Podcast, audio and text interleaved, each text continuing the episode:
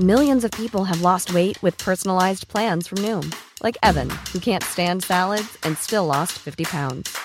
Salads, generally, for most people, are the easy button, right? For me, that wasn't an option. I never really was a salad guy. That's just not who I am. But Noom worked for me. Get your personalized plan today at Noom.com. Real Noom user compensated to provide their story. In four weeks, the typical Noom user can expect to lose one to two pounds per week. Individual results may vary.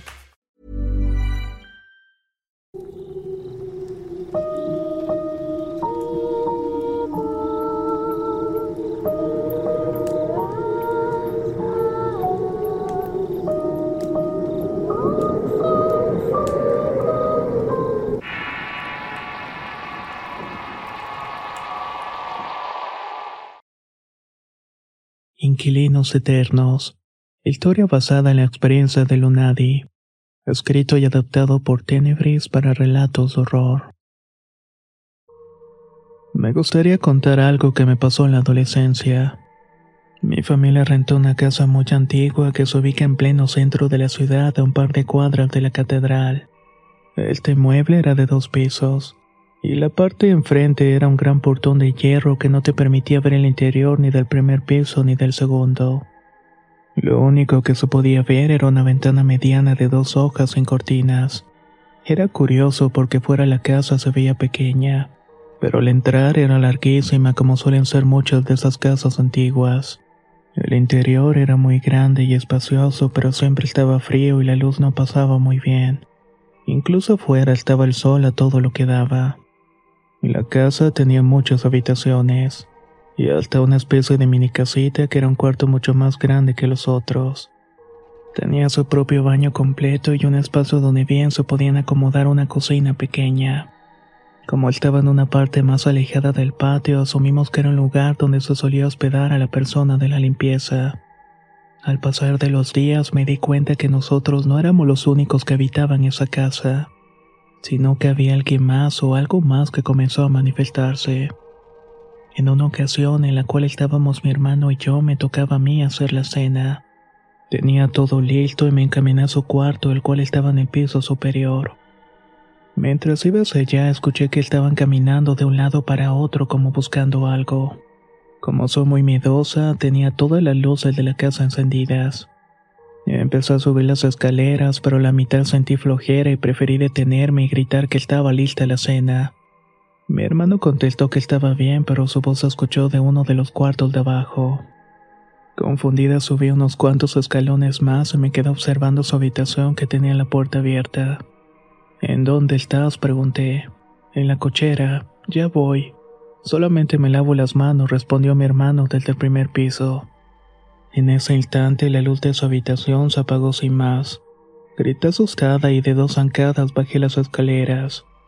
Le conté a mi hermano lo que había visto y entre los dos fuimos a revisar, pero obviamente no encontramos nada extraño. Resolvimos que lo más seguro es que era un falso contacto, aunque muy en el fondo no creíamos esa explicación. Otro día, platicando con mi familia, cada miembro relató algo que les había pasado en la casa. Las historias iban desde que las luces se encendían y se apagaban solas, hasta sentir la presencia de alguien dentro del baño al momento de entrar. Incluso poníamos el seguro y algunos minutos después la puerta se abría sola. En otras ocasiones, en plena madrugada, se alcanzaba a escuchar la voz de un hombre dentro del baño principal y al correr el agua cuando se bajaba la palanca del retrete las mecedoras que teníamos se movían solas sin que existiera ninguna corriente de aire. Mi hermano nos contó que llegó a ver a una niña pequeña que se estaba asomando por la ventana de la mini casita de servicio. Aterrado, presenció cómo la niña corría hacia un closet de madera para esconderse. La casa estaba siempre llena de diversos olores que no le encontrábamos su fuente y venían desde las más dulces hasta las más asquerosas que se puedan imaginar. En otra ocasión decidimos dormir todos juntos en una sola recámara que se ubica en la parte posterior y tenía una ventana que daba una vista amplia del patio trasero. Aquí experimenté uno de los temores más descomunales que he sentido en toda mi vida. No recuerdo la hora, pero ya estábamos completamente dormidos. De pronto, de manera escandalosa, escuchamos como un bote de hojalata rodaba por el piso del patio trasero. Se escuchaba pesado y como de lleno se estrellaba contra las paredes una y otra vez. Enseguida se empezó a escuchar cómo estaban arrastrando unas cadenas por fuera de la recámara donde estábamos dormidos. Luego de eso se oyeron fuertes martillazos en las paredes, además de una especie de serrucho que cortaba la madera. Todo esto que estoy diciendo se escuchó al mismo tiempo. Eran ruidos realmente ensordecedores. Aturdida y moverme de la cama ya estaba llorando del miedo y traté de hacer oración en mi mente. Recé el Padre Nuestro, pero por el mismo temor se me olvidaban las palabras. Aunque las luces estaban apagadas, podía escuchar a mis padres hablando entre sí.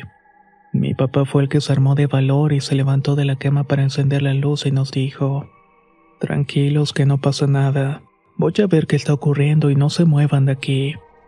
En ese instante en que giró la perilla y abrió la puerta, todos los sonidos apagaron dejando un pesado silencio. Mi padre titubeó unos segundos, pero se armó de valor y entró en esa oscuridad. Poco a poco comenzó a encender todos los focos del piso superior hasta donde estábamos dormidos.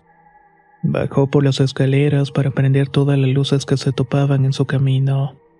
Llegó a la sala y luego a la cocina y pegadito a esta última estaba el patio trasero donde se escuchaba el ruido.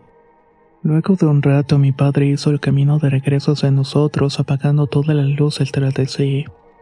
Cuando entró pudimos ver en su cara que tenía una mueca de confusión y sin darle muchas vueltas nos dijo, Pues no encontré nada, todo está en su lugar y las puertas cerradas. A lo mejor el escándalo que escuchamos venía de la casa de atrás. Cerró la puerta de la habitación con seguro y apagó la luz. Y en ese mismo momento regresaron los ruidos ensordecedores, como si algo o alguien se estuviera burlando de nosotros.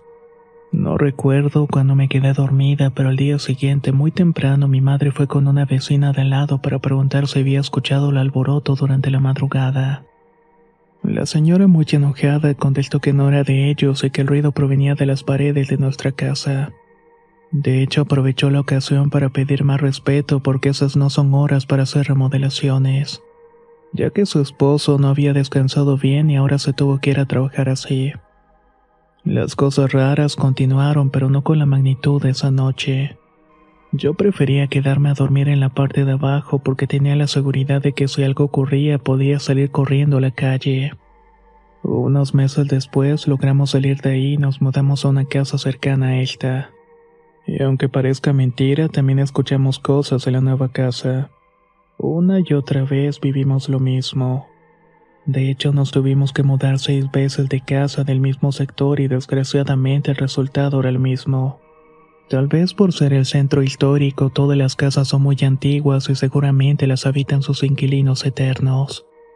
O tal vez algún arrendatario se valió de artes oscuras para hacerse de varias casas y ahora son habitadas por fantasmas. Hasta llegué a considerar la posibilidad de que estos lugares resguardaron almas en la persecución y muerte como la guerra cristera pues en algunas de estas casas habían túneles que llegaban a la catedral. En fin, hay un sinnúmero de respuestas, otro sinnúmero de preguntas. De esto ya tiene un par de décadas. Actualmente vivo feliz en mi casa propia en otro sector de la ciudad que es relativamente nuevo. Y a excepción de dos eventos paranormales, no he vuelto a sentir el mismo temor que en aquella casa. Espero que les haya gustado mi experiencia y que de alguna forma ayude a los demás a tomar buenas decisiones a la hora de rentar casas a precio de regalo. Más que nada, por amor y seguridad a su familia, busque más información antes de meterse en un lugar que ya puede estar habitado, y no precisamente por personas.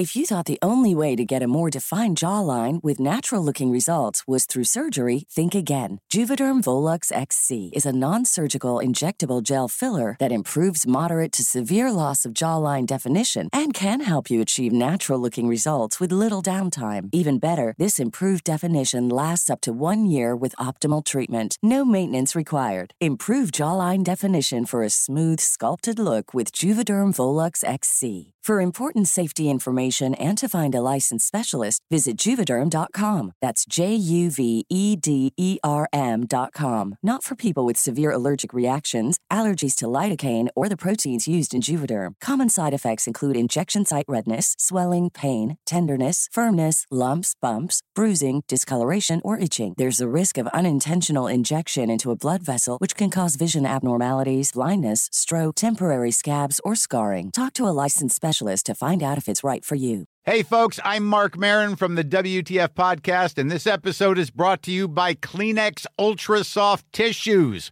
your ally to help tackle your allergy symptoms this season. I love the change of seasons, but nobody loves pollen and all those other things floating in the air that make you sneeze during this nice weather. Kleenex Ultra Soft Tissues are hypoallergenic and allergist approved, so fight back against watery eyes and runny noses without worrying about irritating your skin. For this allergy season, grab Kleenex and face allergies head on.